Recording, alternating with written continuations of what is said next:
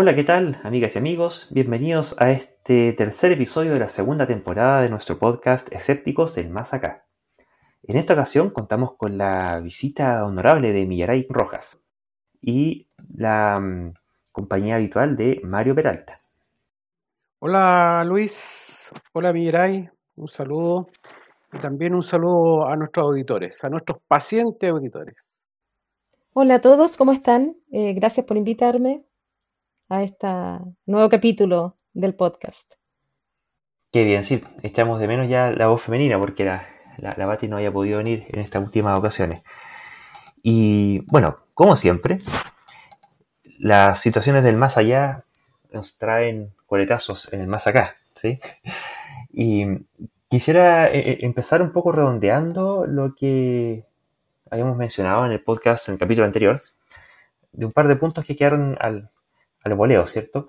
Uno fue que teníamos el caso de este fiscal Ortustegui, que había entregado información falsa, un prontuario, que era de un Francisco Javier Martínez Romero, imputándoselo a Francisco Andrés Martínez Romero, el malabarista que habría sido abatido por la policía en Panguipulli hace ya un par de semanas. Y mm, dentro de esa conversación, una de las cosas que que dejamos entrever es que, bueno, nunca se puede saber si fue simplemente alguien que se dejó llevar por la por la, el fulgor del momento o si pudiera haber algún tipo de interés más de fondo en desprestigiar eh, políticamente e instrumentalizar la situación políticamente. Pues bien, a propósito de eso, ocurrió que interpusieron una querella en contra de este fiscal, de este ex fiscal, porque, eh, según dice el abogado que puso la, denuncia, dice que podríamos estar ante una simple iniciativa espontánea de gente ruin que buscaba denigrar a Francisco para justificar su muerte o ante una acción de inteligencia fallida para la que Ortustegui se prestó. Eso debe aclararse. Y además agregó que lo que no es concebible es que un profesor de carabineros guarde silencio respecto a su fuente, de hacerlo, perdería toda idoneidad moral para seguir formando policías. Al parecer yo no, tenía a mano este antecedente. Este señor Ortustegui sería formador de carabineros, profesor, además, ¿sí? No sé, ¿qué, opinión les merece esta situación? Eh, eh, bueno, eh, yo la semana pasada planteé de que este señor no, no, no, no le había escuchado, no, no había dicho nada, porque estaba claro que pudo haber sido una equivocación. Y, pero no quedó claro si se disculpó o no se disculpó. Yo de hecho no, no supe más del caso y, y, simplemente quedó en el aire. Por lo tanto, eh, me parece bien eh, que se le exija un poco de, de ¿cuánto se llama? De cuáles son sus eh, sus motivaciones, si tan solo fue una simple eh, equivocación, eh, etcétera. A mí me parece como mínimo que debería pedir disculpas. Sí, totalmente de acuerdo. el tema es que al ser el profesor o preparador, no sé, de carabineros, resulta por lo menos sospechoso. Ahora, puede haber sido también que por el mismo cargo que tiene, llevado por las pasiones, una primera información que recibió de alguna parte, que justamente al parecer no cita la fuente, eh, va y la lanza a las redes sociales. Eh, cosa que mínimo una disculpa, por supuesto. Las redes sociales pueden causar un, daño enorme a la reputación de una persona. Sí, porque está esta cuestión denigrante, ¿cierto? De tener familiares que están sufriendo por la pérdida de un ser querido, que da lo mismo si fue justamente o no justamente abatido. Eh, el dolor de todas formas está. Y hasta que no haya un debido proceso, que yo creo que vendría siendo el valor republicano que estaría en juego, ¿cierto? De presuponer culpabilidades, tanto contra el malabarista como contra el, carabinero, hasta que no se haya realizado la debida investigación, eh, atenta contra la presunción de inocencia. Y en el caso de que, incluso siendo, eh, habiendo tenido algún tipo de comportamiento delictual, habría que decir que era justificado o no justificaba ese tipo de, de, represalia, pero de todas formas eh, se abunda con este tipo de, información falsa en agregar, como se dice, insulto a la falta, ¿cierto? Eh, en el caso de la, familia afectada, que, no es una, sobre todo en una situación de vulnerabilidad como esa, lo, último que, se querría es que además estén eh, difundiendo infundios respecto del ser perdido. Claro, yo estoy recordando, por ejemplo, en mi Facebook, que muy pronto de que se dio esta noticia, no se sabía nada prácticamente, eh, ya hubo personas eh, apoyando a carabineros o apoyando al malabarista que, daban opiniones y decían cosas que lo más probable era que aún no se supiera nada. Entonces, aquí es donde también, sobre todo en un tema que está tan candente, donde todos sabemos los recientes problemas que ha habido con la institución en general, eh, y bueno, después del estallido social, etcétera, eh, el tema de la suspensión del juicio, por un rato por lo menos, hasta que no se tenga mayor información. Y aquí es donde también eh, las pasiones van totalmente en contra de la racionalidad, de lo que se debe mantener en, primer momento, digamos, sin que se tenga ninguna información previa. Efectivamente. Y ese es un, sano llamado, ¿cierto?, al de la suspensión del juicio, hasta no tener mayor antecedentes. Eso es algo que, eh, bueno, todos alguna vez hemos caído en eso, pero eh, nunca está de más recordarlo para ir cultivando la disciplina respecto de ello. Bueno, otro caso que tuvimos que también eh, podríamos ir redondeando respecto a lo que ocurrió o de lo que relatamos y conversamos la semana pasada, vendría siendo luego de este candidato César Pizarro, del Distrito 12, por el Pacto Apruebo Dignidad, que mm, es un candidato a la Convención Constitucional y que, como cubrimos la semana pasada, eh, hizo toda una perorata en contra de lo que él llamaba la pandemia y en última instancia llamaba a no vacunarse derechamente. Entonces, por lo visto, eso no, no le salió gratis y alguien tiene que haberle dicho algo finalmente salió pidiendo disculpas por sus declaraciones.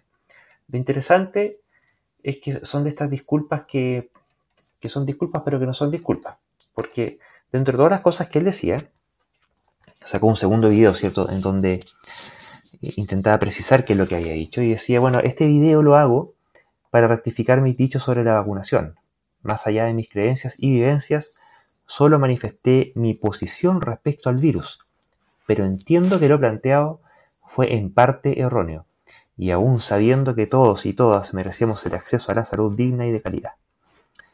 Además dijo, les pido disculpas a aquellas personas que se sintieron pasadas a llevar, ofendidas o sorprendidas por plantear algo distinto. Cada vez estamos menos acostumbrados a confrontar ideas.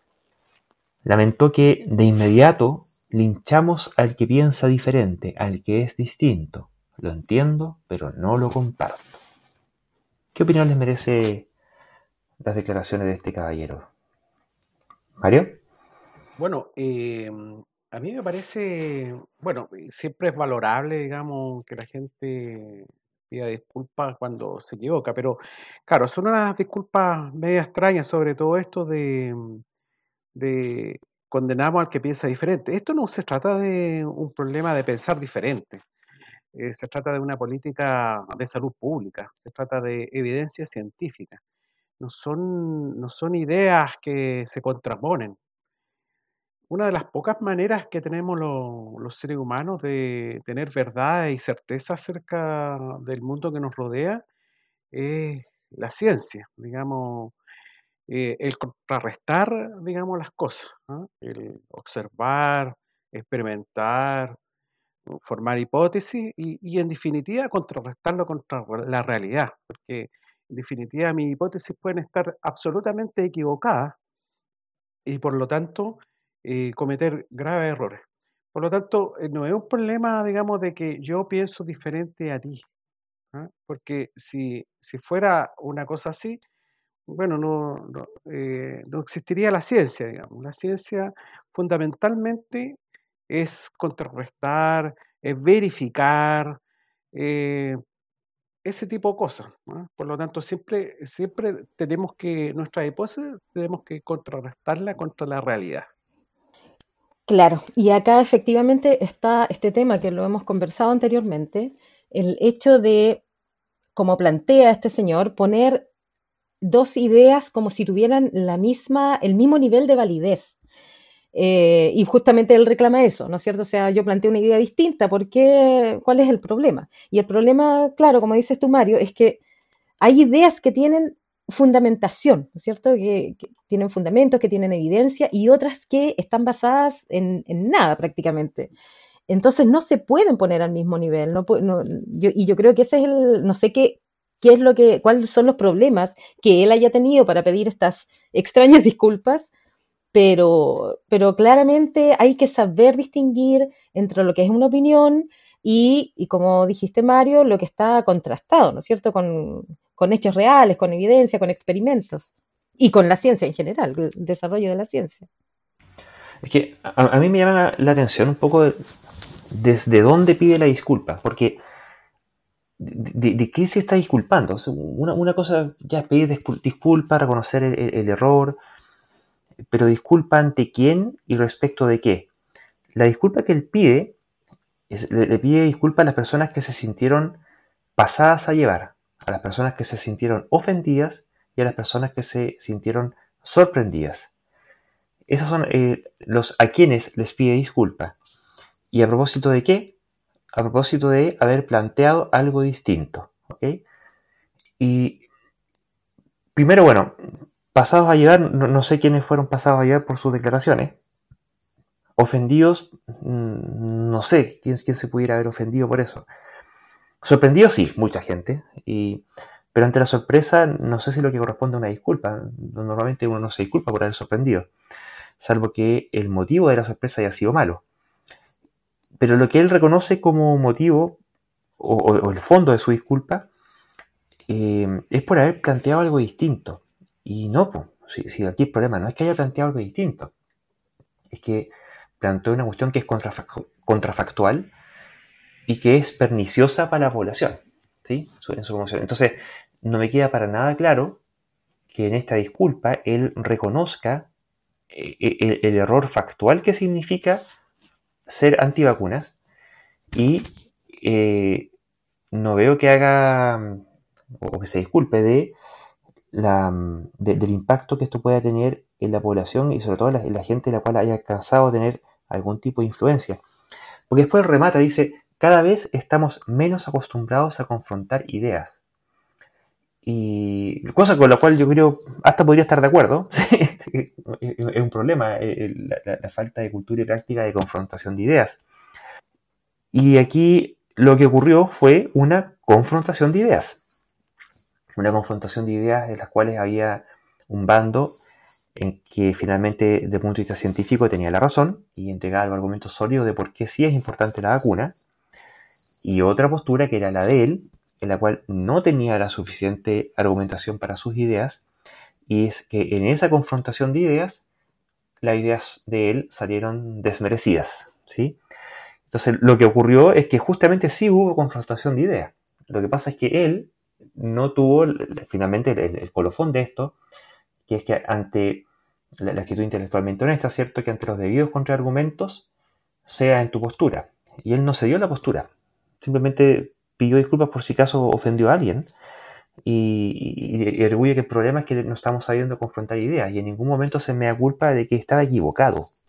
Porque habla de que él estuvo en parte, eh, dijo cosas eh, en parte erróneas. tampoco precisa cuáles. Y después salió con que él lamenta con que, el que de inmediato se lincha al que, se, al que piensa diferente, al que piensa o al que es distinto. Y no, pues tampoco, para empezar, a él nadie lo ha linchado, no, le ha pasado absolutamente nada. Y mm, ciertamente piensa diferente al, canon científico, pero el motivo no es que solamente piense diferente, ¿cierto? Es que está haciendo una arenga y un llamado a hacer una cuestión que es contrafactual y que es una, un atentado a la salud pública, Entonces, pucha, lamentablemente este candidato ya en su momento no le estamos poniendo un cero con el chavo del 8 y yo creo que se sigue sacando un cero. No sé qué piensan ustedes. Sí, bueno, a mí me parece bastante ambiguo, por decirlo menos, sus dichos. Justamente tiene como esas contradicciones, pide disculpas eh, eh, por haber causado algún efecto en algunas personas, como tú dices, y no eh, por el error que cometió de su pensamiento antivacuna. Em, estos famosos errores que pudo haber cometido, en parte que tampoco aclara, la verdad es que a mí no me queda claro qué es lo que realmente está, por lo que realmente está pidiendo disculpas o cuáles son los supuestos errores. Y ese es el problema, porque debió haber sido, si es una disculpa, debe ser una disculpa más seria, digamos, o sea, o, por lo menos con, un poquito más de información, justamente por, eh, por el tema importante que significa eh, la salud pública. O sea, estamos hablando aquí de una enfermedad, de una pandemia, estamos hablando de muerte, estamos hablando de, consecuencias post-enfermedad, etcétera. O sea, no, sé, encuentro demasiado ambiguo lo que sus disculpas, digamos. Eh, de acuerdo, pero bueno, algo trató de hacer. Seguramente eh, eh, sus mismos, parte de sus partidarios, sus correligionarios, digamos, le hablaron. ¿Ah? Y por eso tuvo que salir. para una persona así ya es duro salir a, ¿a cuánto se llama? A, pedir una disculpa de esas maneras indudablemente no está convencido de, lo, que tiene que decir. Pero bueno, eh, yo lo, trato de ver desde una manera, una perspectiva positiva y, trato de pensar de que honestamente está pidiendo disculpas, claro, una disculpa, como dices tú, Lucho, bastante extraña, pero eh, esperemos de que mm, en definitiva sea la gente que va a votar ese día la que determine eh, sabiamente lo que tiene que hacer. Bueno, es que ahí está parte del problema, ¿no? Porque mm, viendo a este personaje, qué, es lo que dice, y, e intentando, igual como tú, digo, hacer una interpretación positiva del, asunto, como sacar lo mejor que pueda sacarse, resulta que no me queda claro que hay un motivo para alegrarse. Eh, porque yo concuerdo en que no lo siento convencido de la disculpa. O sea, es una disculpa que salió a dar porque, y esta es la palabra clave, porque lo obligaron a ir a darla. O sea, le dijeron, compadre, o salís a, pedir disculpas, o hasta aquí no vas a llegar, digamos. Entonces, la lectura positiva que yo saco es que en torno a este personaje, que no está solo, sino que forma parte de un pacto, por lo menos existe el suficiente sentido común y el suficiente poder para obligar a alguien de estas características a eh, pedir disculpas. Lamentablemente, el saldo positivo que, no puedo sacar es que él esté genuinamente convencido de las cosas que está diciendo y al parecer ya decía incongruencias antes y las sigue diciendo ahora y la verdad es que dudo que sea algo que se vaya a solucionar en los pocos meses que quedan de aquí a las elecciones. Claro, y está el otro tema de que es candidato constituyente, ¿no es cierto? Entonces, eh, sus ideas también podrían terminar influyendo, ¿no es cierto?, en la reacción de, una nueva constitución, de alguna manera. Entonces, no sé, a lo mejor estoy más negativa quizás, pero eso también a mí me parece complicado. Es terrible, terrible. Imagínate con esa verborrea en el hemiciclo. Ay, Dios nos libre. Eh, Oye, y bueno, y, así es como las ideas estrambóticas, que no es que nosotros eh, las critiquemos, las hagamos notar por un mero prurito eh, intelectual, ¿cierto? Sino que porque la verdad es que creo que mm, somos conscientes del peso que las, la, masiva adscripción a ideas absurdas trae como consecuencia en la vida real, ¿sí? Y así es como tenemos este caso muy reciente de un niñito de tres años, Tomás, eh, que está perdido allá en, una localidad del sur de Chile y que eh, ¿qué ha pasado Miguel ahí con desde el punto de vista escéptico? Bueno, este niño, bueno, todos sabemos, me imagino que todos los que están escuchando han estado enterados de, a grandes rasgos de este niñito de tres años que desaparece en un pueblo cerca de Lebu, no recuerdo el nombre ahora, en el sur de Chile. Eh, pero el tema desde el punto de vista escéptico y, el, que queremos tratar ahora es que nuevamente en, casos de gente que desaparece, ¿no es cierto?, aparecen eh, las o los famosos videntes que dan cierta información y abusan de cierta manera, ya sea consciente o inconscientemente, abusan de la credibilidad y de la angustia y del dolor de una familia que está buscando a un ser perdido, a un ser querido que, no lo encuentran. Y mm, aquí, por ejemplo, hay una, una vidente, no recuerdo el nombre de ella, pero que ya estuvo involucrada anteriormente y que dio algunos vaticinios respecto de dónde se encontraba Fernanda Maciel. Eh, había dicho que se había arrancado con un narcotraficante, ¿no es cierto? Y esta vez eh, está diciendo que el niño fue asesinado y está enterrado, al parecer, cerca de la casa, cosa que encuentro terrible. Al mismo tiempo, eh, la madre también, al parecer, se le acercó otro vidente y es el que le dice que el niño fue secuestrado, ¿no es cierto?, por una familia que al parecer que no tiene hijos y que piensa quedarse con él a no sé cuántos kilómetros de distancia. Eh, y la madre, lamentablemente, al parecer está creyendo también ciegamente lo que dice este vidente. E-, ese es más o menos a grandes rasgos el tema. Yo lo encuentro terrible, pero desglosemos. Mario. Bueno, eh, nuevamente nos encontramos frente al, a, estos, eh, a esta manifestación de pensamiento mágico, ¿no es cierto?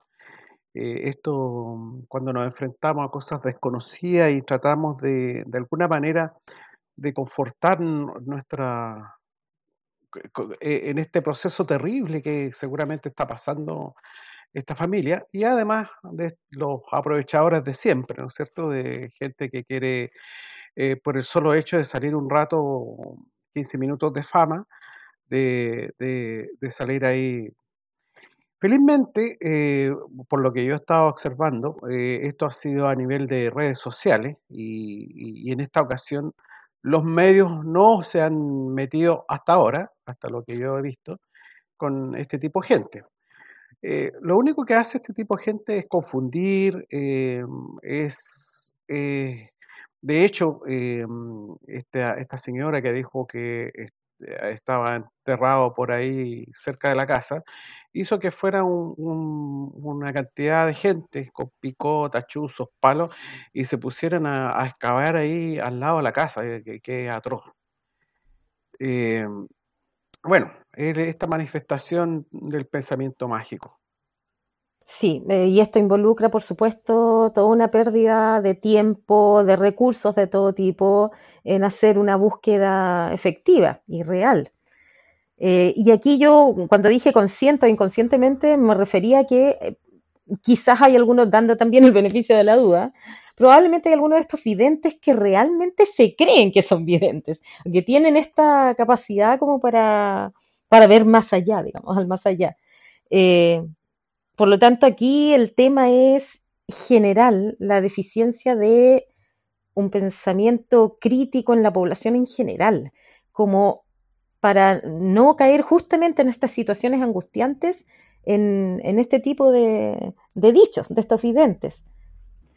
Bueno, yo he escuchado un dicho por ahí que dice que es normal hablar con Dios. El, problema es cuando Él te contesta. O sea, cuando Él te contesta ya hay que empezar a pensar en ir al psiquiatra. yo agregaría un par de cosas, y es que cuando estos videntes envían estas falsas alertas de, que está por ahí el niño, vayan a buscar. En el caso de Ámbar, yo me acuerdo, tenemos estos casos previos, ¿cierto? De, de, Ámbar Cornejo y de, y de Fernanda Maciel, ¿cierto? En el caso de Ámbar Cornejo, yo recuerdo que a la familia la mandaron a, buscar el cuerpo en una quebrada. Y al final de cuentas estaba en la misma casa el cuerpo. Entonces, es terrible. Eh, la, fabricación de falsas expectativas, de angustia evitable. Y otra cosa más, que si es que por A, B o C llegan a chuntar, porque eso es simple, simplemente suerte, no, es que tengan algún tipo de, posibilidad de, de, de, vaticinio de nada, eh, si se les ocurre que tienen que ir a buscar, eh, por ejemplo, a la casa, que es donde hace muy habitualmente están las víctimas, y, llevan a gente a hacer pesquisas o búsquedas, pueden terminar también alterando el ciclo de sucesos y pueden provocar, por ejemplo, pérdida de pruebas o destrucción de, pruebas o invalidación de pruebas. ¿Y eso qué es lo que termina produciendo después? Que cuando, si por algún motivo llegan a dar con el correcto sospechoso y llega el momento de levantar el juicio, se pueden encontrar con que el sospechoso finalmente sale libre, porque el sitio de suceso fue hecho pedazos por estas intervenciones eh, amateurs, no profesionales. Entonces, eh, realmente son un peligro, o sea, son un peligro público. Pudiéramos decir que lo mejor que a uno le puede pasar como psicópata, eh, en el caso asesino, de, lo que sea, es que ojalá la, gente que eh, intente perseguir, o a quién es el, autor del, delito, ojalá que crea en, en, videntes y en mediums, y ojalá que haya muchos videntes y muchos mediums que se ofrezcan para que busquen en muchas partes y así pierdan mucho tiempo. Y eh, ojalá que vayan a donde está el sitio de suceso y ojalá que destruyan todo, ¿ya? Porque de esa forma tengo la mayor posibilidad de salir libre. a final de cuentas, ¿para quién trabajan? En la, pueden tener las intenciones que quieran, ya sea que se lo crean o que no se lo crean, puede ser o no por dinero, podrán ser o no mentirosos, en el sentido de que estén convencidos de que lo que hacen es falso, pero a la hora de la verdad, al que le hacen el favor es al delincuente. Sí, ahí hay un tema justamente, como es algo muy, muy difícil de evitar, digamos, la, creencia en este tipo de poderes sobrenaturales en, muchas personas, es donde eh, encuentro que es súper importante la labor de los medios. Como tú dices, los medios han sido bien recatados eh, en estos momentos, por lo que yo he visto, eh, y no han, al parecer no han invitado todavía a alguno de estos videntes, no les han dado voz, y probablemente, no sé, pienso que puede ser que el caso es tan terrible, la desaparición de un niñito chiquitito, ¿no es cierto?, tres años y algo, que probablemente se den cuenta de que empezar a meter estos personajes sea eh, aún más macabro en el fondo. O sea, yo asumiendo que en los medios de comunicación entienden que no existen personas con estos poderes sobrenaturales, eh, estos, los videntes. Así es que espero que los medios de comunicación se sigan manteniendo eh, aparte, no, les den tribuna, digamos. Yo daría un, par de alcances. Eh, uno es que, bueno, el medio de comunicación es una entelequia jurídica son las personas que trabajan en el medio de comunicación, desde el camarógrafo hasta el director.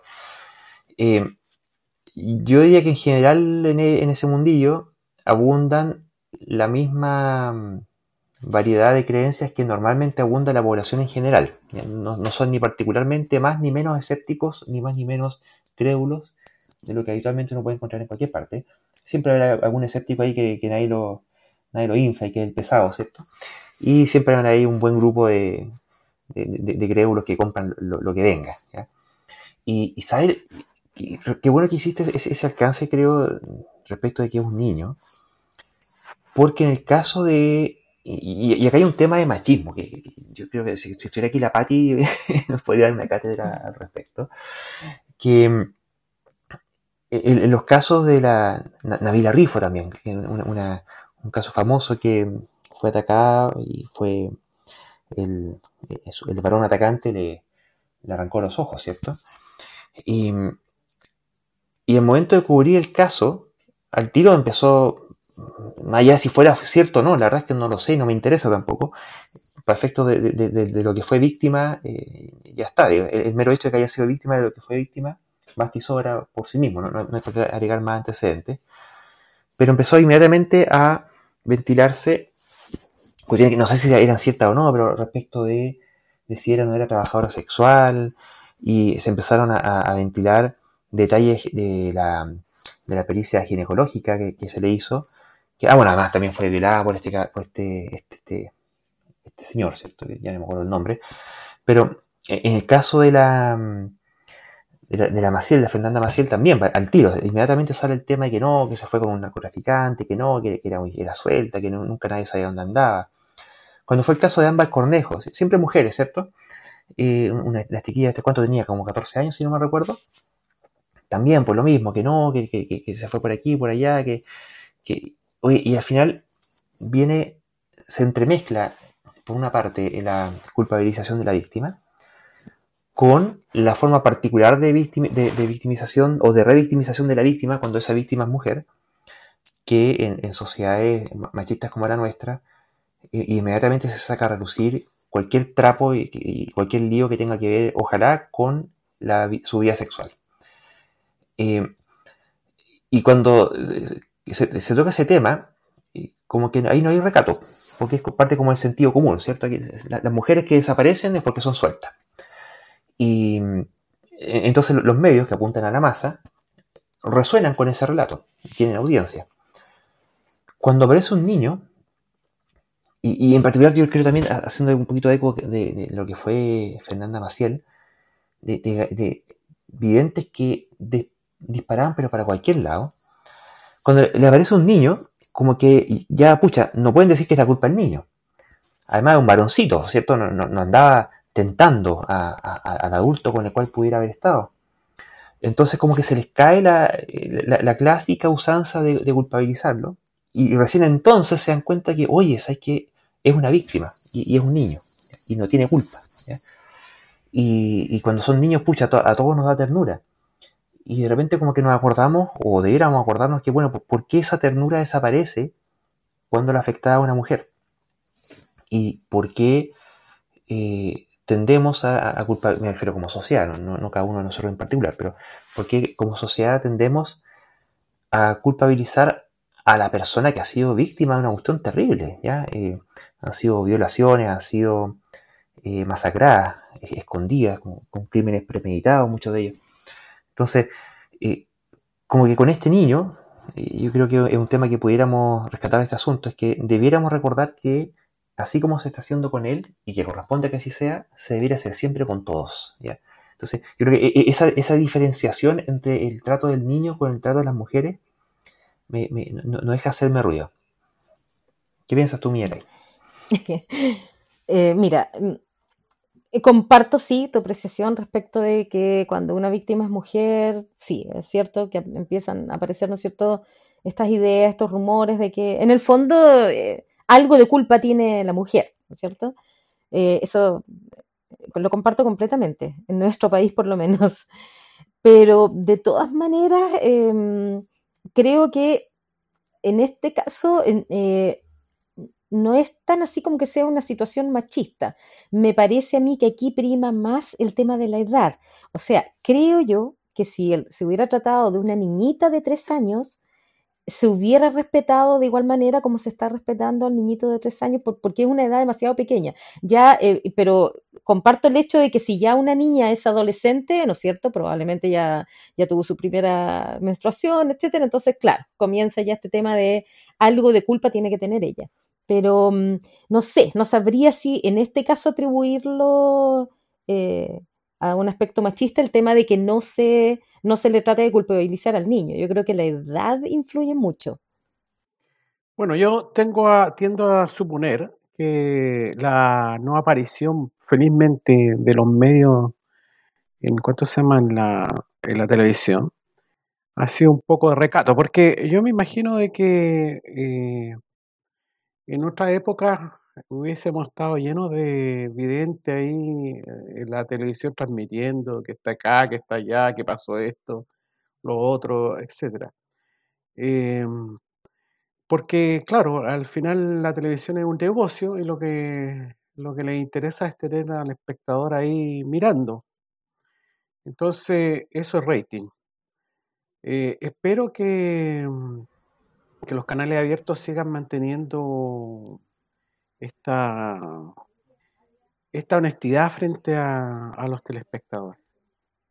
De hecho, se me viene a la cabeza una palabra. Yo creo que los medios en este minuto están como con un poco de pudor respecto de, de monetizar, digamos, este tema de la desaparición de este, de este chicoco.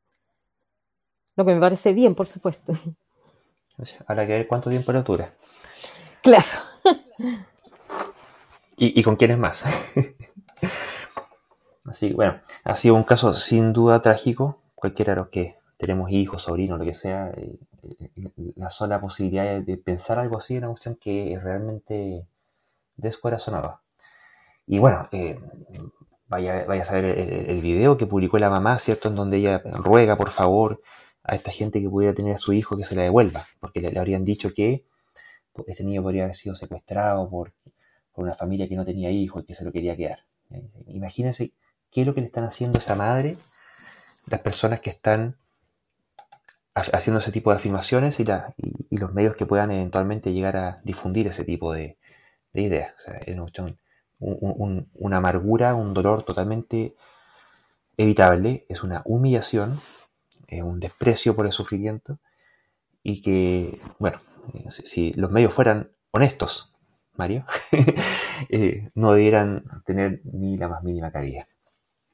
Ahora, no sobran crisis, o no, faltan crisis, ¿sí? De, toda índole, no bastando con la pandemia, la ONU nos dio una alerta en la que estaríamos enfrentando una triple, crisis desde el punto de vista ambiental, como lo sería el calentamiento global o cambio climático, o a esta altura crisis climática, la pérdida de biodiversidad y la contaminación ambiental, porque no estamos cumpliendo los compromisos medioambientales. Mario, tú nos ibas a contar al respecto. Sí, claro, este jueves, o sea, el jueves que recién pasó, eh, la ONU presentó un, informe, un nuevo informe, entre paréntesis, ya aproximadamente yo vengo escuchando hace muchos, muchos años, desde que era pequeño, escuchando este tema. Por enésima vez presenta un nuevo, un nuevo informe, eh, donde, como dices tú, estamos enfrentando una triple crisis. ¿ah? Calentamiento global, la pérdida de la biodiversidad y por último el tema de la contaminación. Este, este informe fue presentado ahí en el Programa Naciones Unidas para el Medio Ambiente y, plantea que ya estamos prácticamente en un punto de no retorno ya. Em, estamos ya prácticamente eh, o sea, en definitiva, eh, si paramos, no sé cómo, cómo, cómo hacer el cambio, pero eh, ya eh, el tema de la biodiversidad, diversidad ya nos hemos echado una cantidad enorme de especies. El problema no es la especie, sino que el problema es que todas esas tienen implicancia en nuestro devenir, por así decirlo, al igual que el cambio climático y el tema de la contaminación. Bueno, eso eh, en parte lo veníamos conversando, ¿cierto?, del, capítulo anterior, cuando hablábamos de esta prerrogativa económica de crecimiento ilimitado en un mundo finito, ¿sí? Porque, por ejemplo, lo que ha sido el cambio climático, la crisis climática, ya a esta altura se está hablando de que se ha perdido la estabilidad climática. ¿Por qué la estabilidad climática es importante? Bueno, básicamente porque permite organizar los cultivos, con lo cual comemos nosotros y come el ganado. Eh, permite, en el caso de las especies silvestres, es lo que a ellas les permite subsistir también, porque ciertos patrones de, lluvia o de, abundancia, disponibilidad de alimentos o de condiciones de, tiempo atmosférico en las cuales pueden vivir, pensando que estas adaptaciones son adaptaciones que demoran cientos de miles o millones de años. Entonces, si nosotros nos cargamos el clima en, dos siglos, eso es un parpadeo en términos evolutivos, y la especie no alcanza a hacer, frente. Entonces, si se pierde la, estabilidad climática, se pierden eh, la, fecundidad, la posibilidad de, en el caso de las plantas, por ejemplo, las flores, de, reproducirse o, la, posibilidad de sobrevivir su, su, más tierna infancia o incluso ya directamente de sobrevivir su adultez, ¿sí? Y tenemos un ejemplo en Texas, ¿o no? Por supuesto, en Texas es un caso patente de lo que, de lo que está sucediendo. Eh, supuestamente, eh, según los, informes que se han presentado, es una de las consecuencias del calentamiento global. ¿ah? Eh, se supone que hay una disrupción de un vórtice polar, ¿ah? es decir, una masa de aire frío que en condiciones normales se debería quedar en el Ártico. pero debido a toda esta crisis climática que estamos viviendo, eh, ha empezado a desestabilizarse y adentrarse en el sur, es decir, en Texas. Y bueno, eh, sabemos que, que- en estos momentos Texas está en una crisis tremenda, ¿no es cierto? Están quedaron ya sin alimentos, eh, sin energía eh, para la calefacción, eh, ya quedaron sin agua potable porque todo empezó a estallar, etcétera. Entonces, la crisis que se está produciendo, en- incluso está llegando a Ciudad Juárez, creo, el problema es. eh, o sea, la crisis que se está generando en Texas es terrible y ya al, tengo entendido que ya van contabilizado algo así como 50 muertos. Claro, porque mm, Texas es una ciudad, o un, estado, perdón, eh, muy caluroso, muy caluroso, y, cuando hace frío no hace tanto frío. Entonces, en, en general, la, la- la- infraestructura ya está preparada para subsistir en un ambiente no tan frío, con casas diseñadas para disipar calor y con sistemas de eh, aire acondicionado, lo cual implica un consumo de energía, por cierto. Y cuando les cae una ola de frío que llegaron a los 14 grados bajo cero, la- ha sido el frío más, más duro que han tenido en, en su historia, eh, se les congelaron todas las cañerías de agua, por lo tanto se les destruyeron todas las ca- cañerías de agua. En los que no, eh, dejan el agua corriendo para que no se les congele, con lo cual han aumentado significativamente el consumo de agua y el agotamiento de, los, de las reservas de agua que tienen en circunstancias que ya están afectadas por la, una sequía que afecta a toda esa zona, también por el cambio climático.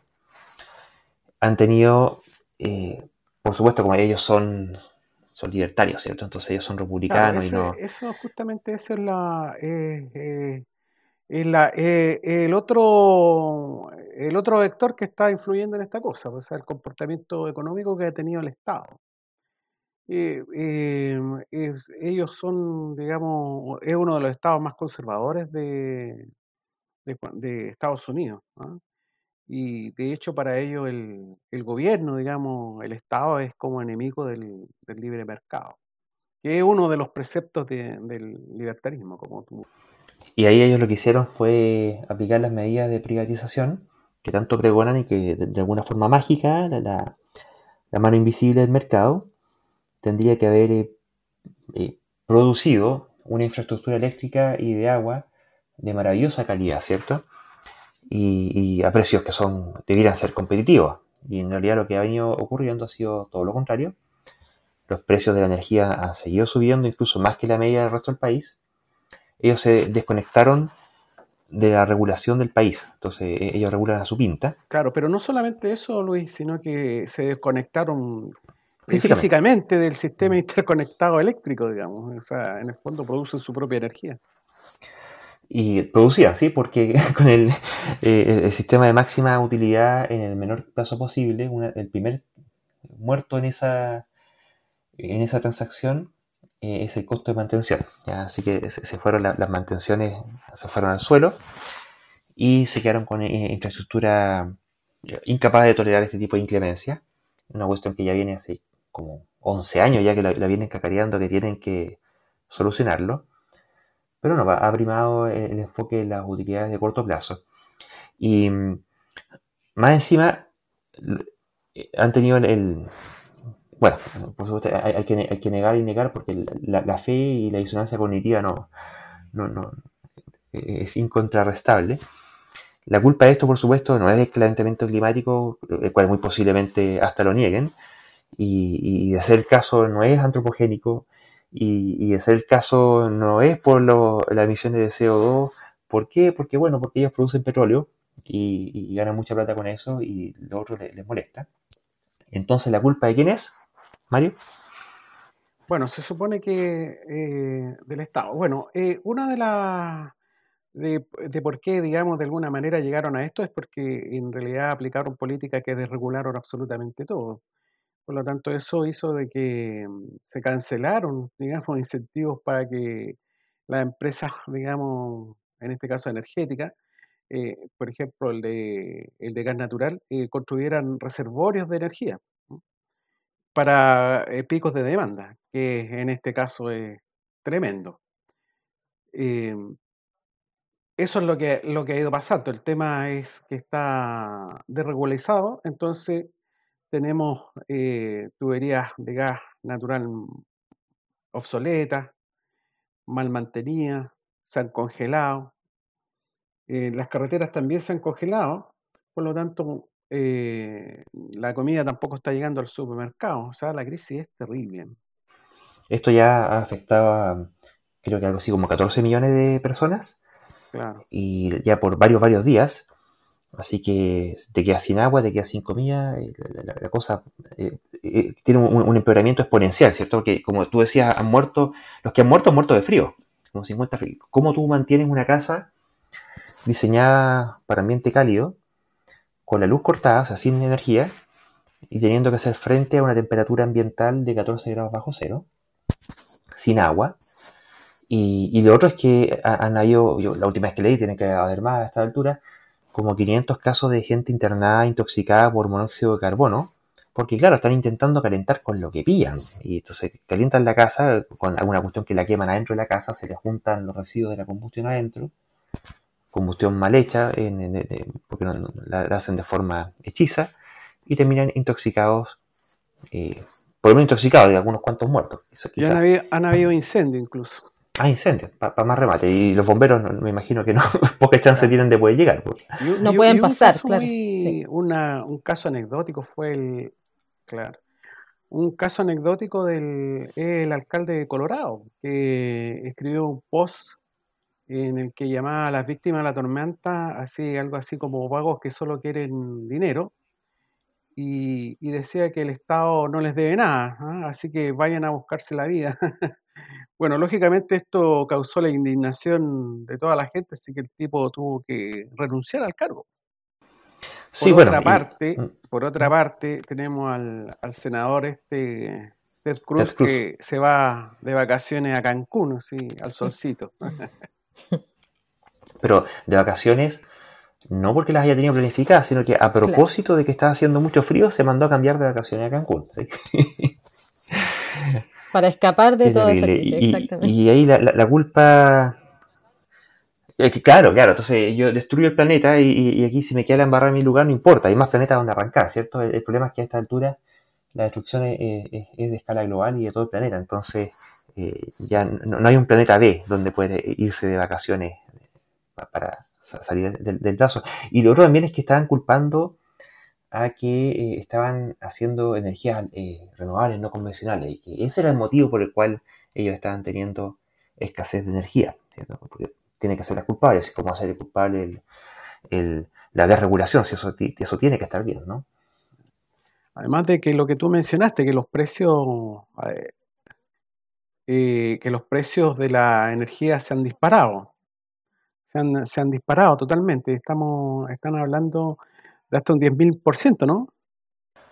Exactamente, 10.000% de aumento en el precio ahora con el PIC, porque por el frío, em, o sea, por el PIC de consumo, hay muchas eh, centrales que no están siendo capaces de producir eh, a esa cantidad y el sistema tampoco está siendo capaz de distribuirlo, entonces ha producido escasez y por lo tanto opera, ahí sí que opera cuando les conviene a ellos, oferta y demanda y, libre mercado, entonces eh, un pico de aumento de, de 10.000%. Claro, esa, y justamente se eh, ha pasado eso de que eh, están echando la culpa al tema de la energía eólica en realidad, ¿no? Claro. ¿Qué decías, Miele? Que em, en el fondo esto también es una consecuencia del aprovechamiento eh, de estas ideas negacionistas del cambio climático. ¿No es cierto? Y, de que nosotros no, tenemos nada que hacer con eso. Justamente. Que son, que son periodos naturales, ¿no es cierto? Eh, ha habido, y es, e, es, un, es una consecuencia quizás no tan directa, pero justamente de, aprovecharse de este tipo de, ideas no científicas. Absolutamente. Y sería eh, el caso de, de, una pseudociencia, que es negacionismo del cambio climático, y su impacto en las políticas públicas, porque en última instancia la gente cree esas cosas y cuando los políticos plantean sus proyectos y hacen sus candidaturas, plantean esto mismo para que la gente que cree eso vote por ellos, ¿cierto? Porque si no, no vota por ellos. y cuando llega el momento de tomar las decisiones políticas, las toman influenciados o inspirados en este tipo de creencias. Y, no es nada distinto de lo que ocurre con casos como el candidato este que, conversamos anteriormente, que antivacunas. tipos como este lo, que habrían producido es que no, César Pizarro, ¿cierto? Habrían producido que no nos podríamos estar vacunando así como ahora nos estamos vacunando. Y seguiría muriendo gente como moscas. Entonces, Claro, la, pseudociencia finalmente mata, o sea, no la pseudociencia misma, sino que la gente que cree las pseudociencias y que por tanto la medida que las cree, eh, condiciona sus decisiones en virtud de ellas, y cuando esas personas llegan a cargos de poder, ahí sí que ya la cosa se pone pesada porque la población en su conjunto padece las consecuencias de su mal decidir. Bueno, eh, eh, a nuestros auditores hay que subirle el link del informe de la ONU y, también este, este informe, digamos, de lo que está sucediendo en Texas, que es gravísimo. Definitivamente, como, como siempre, le dejamos ahí los enlaces. ¿Quieren agregar algo más al respecto sobre esto o sobre otro tema? Quizás para ponerlo un poco antes, ¿ah? por si acaso, pero em, con la falta de agua, falta ahora todo lo que viene eh, respecto de la higiene y las enfermedades que se pueden empezar a producir por falta de agua. Entonces, esto está como empezando, yo creo. Eh, eh, sí, efectivamente, efectivamente, la, crisis sanitaria que es terrible, pero yo le agregaría una cuestión que incluso antes que eso, cuando ya llevan cuatro o cinco días sin agua, resulta que tú para sobrevivir necesitas tomar agua. Y como eres una familia o familias enteras que están sin agua y no pueden tomar agua. Bueno, quizás pueden salir afuera de derretir nieve, no sé, alguna cosa podrán hacer, pero necesitan energía para eso. Exacto. Entonces, claro, está todo el tema sanitario, pero antes que de eso está derechamente la muerte por, deshidratación, derechamente. ¿ya? Y, lo, otro que, que no es menor. Piensen, ahí tienen montones de serpientes, distintos animales en, la fauna en esa zona. Y son animales que definitivamente no tienen posibilidad de adaptación a un frío como ese. Entonces, la mortandad de, aves, de reptiles, de todo tipo de mamíferos que tienen que, tienen que estar produciendo esta cuestión, es de carácter eh, realmente cataclísmico. ¿ya? Eh, va a haber que ver ahí cómo esta cuestión afecta a la, Ya pasó con la, anteriormente, hace cuánto habrá sido, unos dos o tres años atrás, que les pasó algo, pero no tan intenso como ahora, y que ya tuvo mucho, mucho efecto.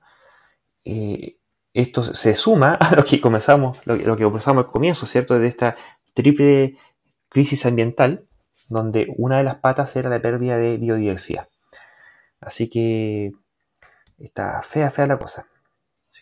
Bueno, habiendo, no habiendo mucho más tema que tratar, le agradecemos la participación a, Mirai.